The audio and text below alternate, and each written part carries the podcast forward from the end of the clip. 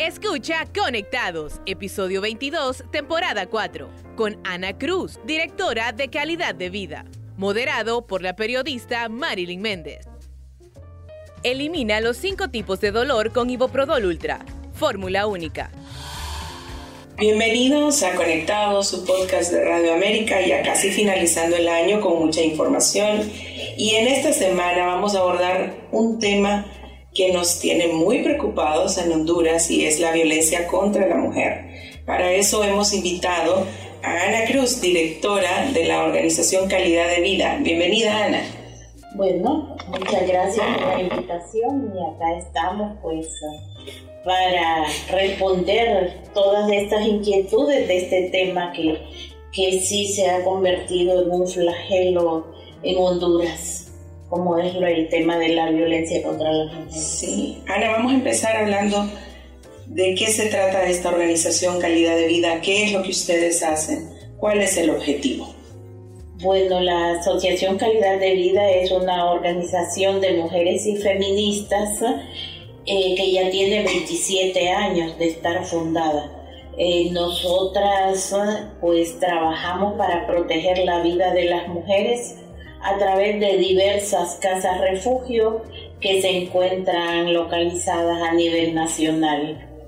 Nosotras en calidad de vida pues tenemos varios programas. Uno de ellos es eh, el programa de prevención, o sea, atención de las mujeres en comunidades, prevenir la violencia en comunidades, organizar las mujeres a nivel comunitario. Estas mujeres las podemos hacer que sean eh, promotoras legales, veedoras sociales, mujeres que en la comunidad eh, den apoyo psicosocial a otras mujeres eh, también tenemos el programa meramente de eh, protección a través de las casas refugio, en donde las mujeres llegan a través de remisiones de, operadores de justicia, como ser el Ministerio Público, la Policía, la Corte Suprema, otras organizaciones de mujeres.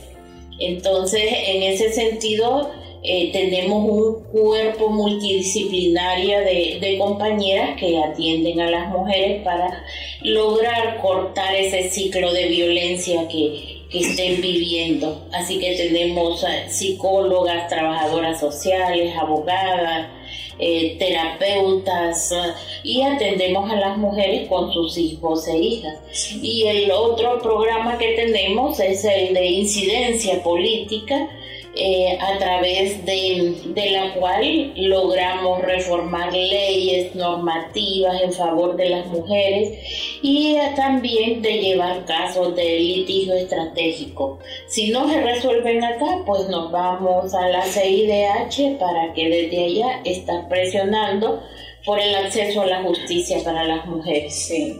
Y ya vamos a hablar de este proyecto de Casas Refugio, que está engavetado en el Congreso Nacional y que es una promesa de la presidenta de la República también habilitar las casas refugio. Ana, si yo soy una mujer violentada, ¿cómo acudo a calidad de vida? Por ejemplo, ¿dónde las encuentro? Eh, ¿Me están violentando? ¿Qué hago? Bueno, tenemos tres espacios para atender. Una es mediante llamada telefónica en donde la va a atender una compañera 24/7. Ahí atendemos y luego a través de la llamada la podemos derivar ya a una consulta legal o psicológica. También puede llegar a través de, otras organizaciones que la remiten a la, a la mujer pues para recibir atención psicológica o legal, que es lo que más se necesita entonces llegan a la oficina eh, remitidas y ahí se le da toda esa parte. Y las que sí salen huyendo para proteger su vida, pues eh, son remitidas por el Ministerio Público, por la policía, ¿verdad?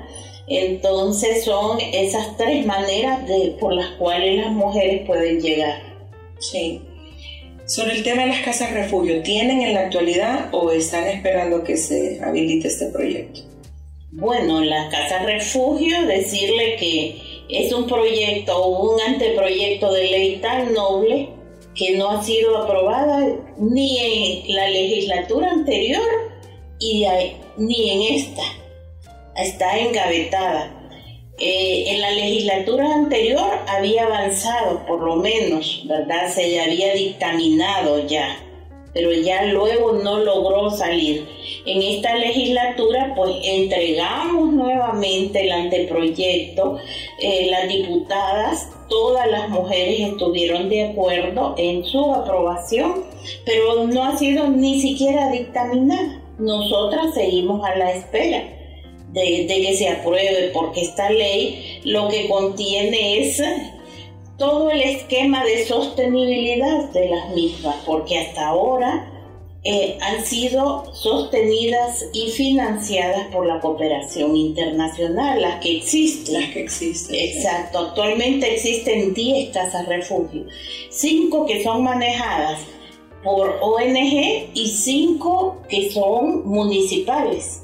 Entonces, eh, la cooperación se va algún momento y necesitamos pues, que el Estado se responsabilice por la vida de las mujeres. ¿Tienen estadísticas ustedes de cuántas mujeres eh, están necesitadas de que se habilite este proyecto? Bueno, eh, la mayoría de las mujeres urgen. La ley contra la violencia doméstica establece que debería haber una casa refugio por municipio. Nosotras pensamos en que al menos en cada departamento debe haber una casa refugio. Actualmente solo hay en seis departamentos. y, eso, sí, y eso es inaudito, pues porque las mujeres todos los días, todos los días del mundo salen huyendo de sus casas para proteger su vida, porque estamos en un estado eh, en donde la vida de las mujeres no vale nada. Usted sale de su casa y no sabe si regresa. Ajá, ahora imagínense estas mujeres que son amenazadas dentro de sus casas, ¿verdad? Necesitan esa protección. Entonces nosotras, para iniciar, por lo menos una en cada departamento, estamos exigiendo. Sí, y este tema de casa refugio es prevención, ¿verdad? A la violencia por antes de llegar al femicidio. Sí, correcto. ¿Verdad? Sí, son mecanismos. Las casas refugio son los únicos mecanismos para prevenir femicidio. Porque el femicidio que ha explosionado ahorita actualmente, ¿verdad? Sí, de eso vamos a hablar, Ana, porque tenemos eh, unas cifras impresionantes de muerte violenta de mujeres y, femicidios en Honduras, ¿verdad? ¿Qué es lo que ha pasado? ¿Por qué tenemos esta explosión, como usted dice? Estamos preocupados. Bueno, es que básicamente cuando tenemos un 95% de impunidad en los casos de muerte violenta de mujeres y femicidios, allí vemos pues que no hay mano dura contra los asesinos de mujeres, contra los femicidas. Entonces se sienten eh, que pueden actuar libremente. Andan los femicidas libres y dicen, bueno, la voy a matar y no va a pasar nada. Y eso es lo que está pasando.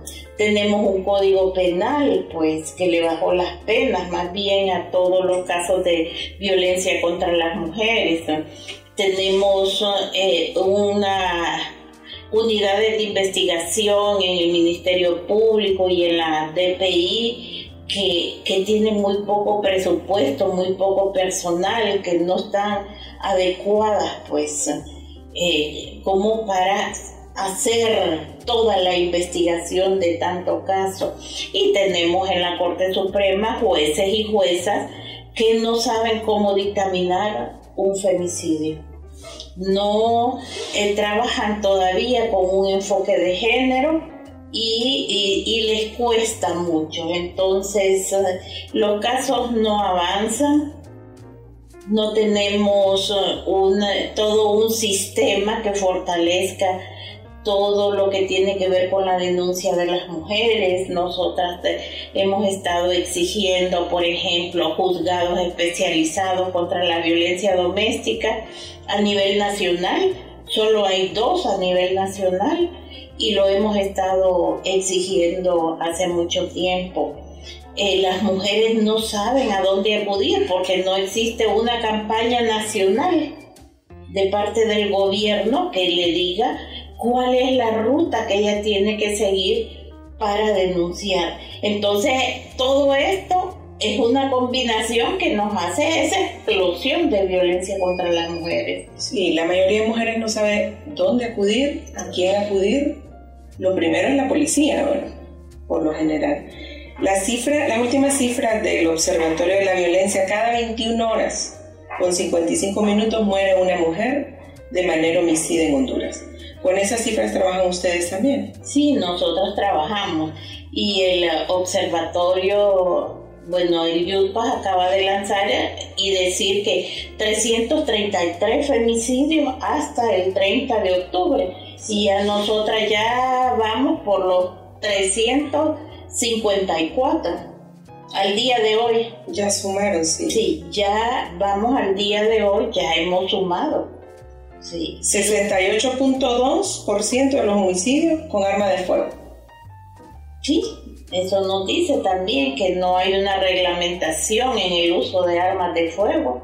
Incluso ahora están utilizando también mucho el arma blanca, ¿verdad? Antes el machete era utilizado para trabajar y ahora es utilizado para matar mujeres. Sí. Aparte de la impunidad que usted mencionaba, ¿qué, otro factor podría estar ocurriendo? Bueno, el, ese código penal. El código penal que para nosotras es de la impunidad también, porque lo que tiene que ver con los delitos contra las mujeres, pues bajaron las penas y los castigos son, pues no, vergonzosos. Vergonzosos en el sentido de que alguien viola a una mujer, entonces puede ser hasta menos de cinco años de cárcel y puede ser conmutable, porque en menos de cinco años pueden pagar una fianza y salir libres. Pues. Sí. Ana, y en las últimas semanas hemos visto casos de, de violencia contra la mujer, de políticos, y vemos cómo la población sigue, la mayoría de la población sigue respaldando al político y no a la víctima. Bueno, eso es histórico, que a las mujeres se nos tacha siempre de ser las culpables de lo que nos pasa. Siempre, siempre ha sido así. Y, y, bueno, cuando son estos casos tan mediáticos es peor porque hay amenazas de por medio hacia la víctima. En el caso nuestro, pues nosotras le creemos siempre a las mujeres siempre les vamos a dar ese acompañamiento a las mujeres. Eh, entonces, eh, siempre a la mujer se nos dice, ay, pero es que a ella le gustaba, ¿por qué nunca ha dicho nada? ¿Por qué no abrió la boca? Es que le gusta que le pegue, es que esa es masoquista. Pero decirle a quienes nos están viendo que a nadie le gusta que le peguen, pero ni a los animales le gusta. Peor a una ser humana como es una mujer, ¿verdad? Entonces eh, siempre pasa lo mismo. al hombre lo van a exculpar de todo y la mujer va a ser la que lo provocó. Lastimosamente hemos normalizado las situaciones de violencia. Sí, y seguimos viendo casos, ¿verdad? Como usted dice, son históricos también, ¿verdad? Casos mediáticos como el que estamos viviendo en la actualidad y sí hemos visto que a la víctima no se le ha dado mucho espacio también para que se defienda, ¿verdad? Ana, hablemos de este tema de casa refugio. Está estancado. Tenemos un Congreso Nacional bastante conflictivo y es casi imposible que, que se vaya a tratar por lo menos este año e-, ese tema. ¿Qué les han dicho? Hay mujeres todavía diputadas que participaron en el Congreso anterior en este proyecto.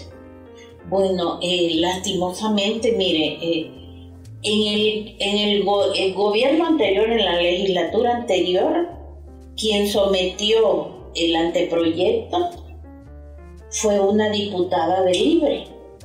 Y todo el mundo dijo, ay, como es de libre no va a pasar porque es una ley que es de, de libre y esto no. Y lo vimos. Ahora es al contrario, ahora somete la ley una nacionalista y dicen que es una ley cachureca.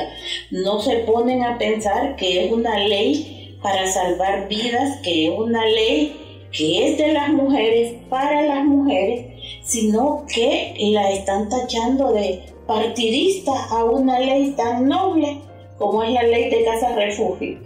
Elimina los cinco tipos de dolor con Iboprodol Ultra, fórmula única. Entonces, quienes tienen el control, las mujeres que tienen el control actualmente en, la comisión de género, que deberían tener la voz, son las que se oponen, que es la misma persona que antes la había sometido y ahora es la que se opone. Por cuestiones políticas. Por cuestiones políticas. Entonces, no entendemos cómo se juega la política en esto y eso lo que nos dice es que no les interesa. Y cuando a un Estado no le interesa esto, es cómplice. Entonces, todas las diputadas y diputados son cómplices de toda la vida de las mujeres, de todos los femicidios. Hoy acá se los estoy diciendo que sí es una completa complicidad la que hay. Sí, el presidente del Congreso dijo que había presupuesto para ese, para ese proyecto, o sea que el dinero está. O sea, lo que, lo que se hizo actualmente fue que se firmó un convenio con la alcaldía. Entonces la alcaldía va a construir una mega casa refugio con los fondos estatales que no son fondos municipales. Entonces, en el, en el presupuesto 2023 estaban 30 millones de lempiras y esos 30 millones van a pasar completamente a la alcaldía. Un anteproyecto que va a ser la alcaldía sin haber consultado a quienes tenemos la experiencia, ¿verdad? Porque una casa de refugio no es que van a decir, ay, la vamos a construir tan linda acá, ¿verdad? No, hay especificaciones que deben tomar en cuenta. O sea que la construcción de una casa refugio no puede hacerse en un escritorio sin antes hacer investigaciones. Sí. Y solo por cumplir con un compromiso político. Sí, me parece que, que eso es, porque imagínense una casa refugio no puede tener vidrios, no puede tener un solo vidrio. No sé si lo estarán tomando en cuenta. ¿No les han consultado a ustedes? No, no nos han consultado. Sí, inaudito porque vea el tema de, de los migrantes venezolanos, por ejemplo, la ciudad no ha podido hacer nada con ellos. Están en la calle y ya un tema de casa refugio que es más complicado. Tuve la oportunidad de conocer una casa refugio aquí por, por el Hospital San Felipe. ¿Todavía funciona o hay algunas que se han cerrado por falta de fondos? No, todavía está funcionando la que está acá. Sí. Y verdad, eh, es, muy difícil. Es muy caro sostener una casa refugio. Sí, las mamás llegan con los hijos. Exactamente, y es total de todo, pues. Porque aunque digan, no, no les van a dar ropa, pero las mujeres solo agarran a los niños. Mire, los otros días nos llegó una señora que solo agarró al niño, lo estaba bañando eh, en una pilita, lo estaba bañando y solo la agarró y salió corriendo. Y eh, nos llega aquel niño y yo asustada de verlo desnudito, pero desnudito, desnudito, ni calzoncillo andaba. Entonces nosotras tenemos que proveer en las casas refugio absolutamente todo lo que una mujer necesita. ¿Y qué necesita? Todo lo que una necesita en su casa y sobre todo si le vamos a, vamos a cortar ese ciclo de violencia, necesita espacios dignos, mucho amor personal sensibilizado, pero si van a poner activistas políticos o activistas que un día van a estar en huelga y que no van a tener a las mujeres, ¿no lo imagínense? O le van a pedir el censo electoral en la entrada. sí. No tener problemas. ¿Qué, qué, cuáles son las especificaciones de una casa refugio? ¿Qué es lo que se necesita? Empezando, yo pienso en la seguridad. Tiene que ser un lugar que esté completamente seguro, que le, que le brinden seguridad, porque viene huyendo de violencia, ¿verdad? Sí, e, ese, eso es lo número uno. Sí. La seguridad, ¿verdad? Eso lo necesita, necesita personal altamente calificado, sensibilizado, ¿verdad? Estudioso y que sepa cómo se manejan la violencia, reconocer la violencia y que no esté viviendo violencia. Porque si es el personal está viviendo violencia, ¿cómo, ¿cómo le va a poder tender la mano? Si ni ella misma. Entonces hay que tomar en cuenta todo eso. Necesita alimentos, material de higiene ambiental, de higiene personal, tanto para la mujer como para sus hijos e hijas. Eh, necesita alimentos. No todas las mujeres comen lo mismo entonces hay que tener cuidado en eso, ¿verdad? Eh, porque hay mujeres eh, que se reciben que son de la zona lenca, hay mujeres que son garífunas y no comen lo mismo. Entonces aquí tiene que haber diferentes especificidades. Una vez alguien a quien yo le estaba solicitando apoyo me dijo, ay, pero es que ahí parece un hotel más bien si a nadie le gusta estar encerrada. Fuera de su casa. Sí. Sí, hay mujeres que dicen, yo dejé mis animalitos, dejé mis gallinas y yo prefiero irme a cuidar la gallina. Imagínense. Entonces es acercarle eh, lo más que se pueda, ¿verdad? A su hogar, a que se sienta bien, a que quiera salir de esa violencia, sobre todo hacerla a la mujer que, sepa que está viviendo la violencia, porque hay mujeres que no saben, que, sino que han normalizado la violencia. Sí. Y el proceso de denuncia ustedes le apoyan después que llega a la casa refugio. El proceso de denuncia ustedes le dan acompañamiento. Claro, porque nosotras tenemos abogadas que las representan y le dan el acompañamiento legal necesario. Sí. Ana, ¿y qué pasa con las críticas así generalizadas de, hacia las mujeres cuando interponen una denuncia contra ya sea su pareja, su esposo o algún familiar, hasta sus hijos, ¿verdad? Hay mujeres que sufren violencia de parte de sus hijos y después regresan a la casa, regresan con su pareja y la gente critica mucho este hecho. Bueno, pero es que es normal. Eso es normal, la violencia no se corta de la noche a la mañana, así como nos han enseñado que a normalizar esa violencia, así como nos enseñaron desde pequeñas que el hombre es la cabeza de la casa, que el hombre es el que trae los alimentos a la casa y que la mujer tiene que estar ahí, desaprender. Todo eso lleva mucho tiempo, mucho tiempo y peor cuando la mujer eh, tiene una dependencia económica. Esa dependencia económica la hace muchas veces regresar con el agresor y el miedo. Porque, ¿qué es lo que hace el agresor? Amenazarla. Ah, si vos no estás acá, ya con tu mamá me voy a desquitar. Y si no, te voy a quitar los hijos. Mire, si hay algo que los agresores siempre le dicen a la mujer, la primera amenaza, te voy a quitar los hijos. Es la primera amenaza, ya esa ya la sabemos. La otra amenaza es, voy a matar a tu familia, a tu mamá, que ya sea donde vive. Ya vas a ver.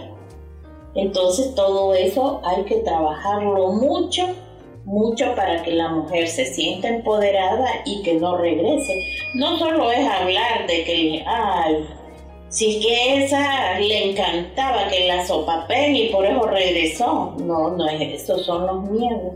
Por eso eh, la violencia tiene y ha derivado varios síndromes. El síndrome de la mujer maltratada, que hay que saberlo, manejar mucho antes de, emitir una opinión. Sí. Bueno, y con eso que decía de cuando amenazan que le van a matar la familia, hace un par de meses se dio un caso allá en, en Atlántida que mató a la suegra. El esposo de... E, ella, creo que ya, ya escapó. Creo que ella escapó, ¿verdad? Sí, casos Que, que se logran llegar a conocer. Sí, Sí, porque esos casos son mediáticos, ¿verdad? Y lo que usted dice se llegan a dar a conocer, pero hay otros allá, tierra adentro, que nadie sabe lo que está viviendo. Un indígena, por ejemplo, allá en las montañas, que para ella es difícil salir desde la montaña, poner una denuncia y que no encuentre a dónde denunciar, ¿verdad? Entonces, todo eso... Eh, hay que manejarlo a través de campañas que, diciéndole a las mujeres hay que hacer esto, esto, si pasa esto ya voy a estar allá, pero como muchas veces en puestos hay políticos. Agresores. está lleno. Bueno, Ana, para terminar con el tema de las casas refugio, ¿qué fue lo que prometió la presidenta? Bueno, ya la casa refugio. No, y la presidenta dijo, mujeres no les voy a fallar. Pero hasta ahorita, ¿verdad? Eh, no hemos tenido respuesta de la presidenta. No tenemos um, políticas públicas aprobadas en esta legislatura a favor de las mujeres. Y estamos como en retroceso y eso es preocupante por los altos índices de violencia y de femicidios que, existen. Sí.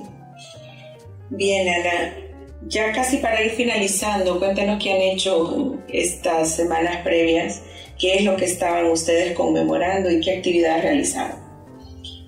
Bueno, pues eh, el 25 de noviembre, que le decimos 25N, eh, es el, fue el día contra eh, la eliminación de todas las violencias hacia las mujeres y en ese sentido en 1999 las Naciones Unidas decretaron los 16 días de activismo. Estos 16 días conllevan campañas grandísimas y nosotras dentro de esas campañas pues nos unimos con nuestra campaña No quiero ser una cifra, la que consistió primero en iluminar el Cerro Guanalaínez en morado para recordar todas las luchas que hemos tenido las mujeres. El Cerro Guanalaínez ha estado encendido durante, desde ese 25 de noviembre iba a estar encendido hasta el 10 de diciembre para recordarnos la lucha.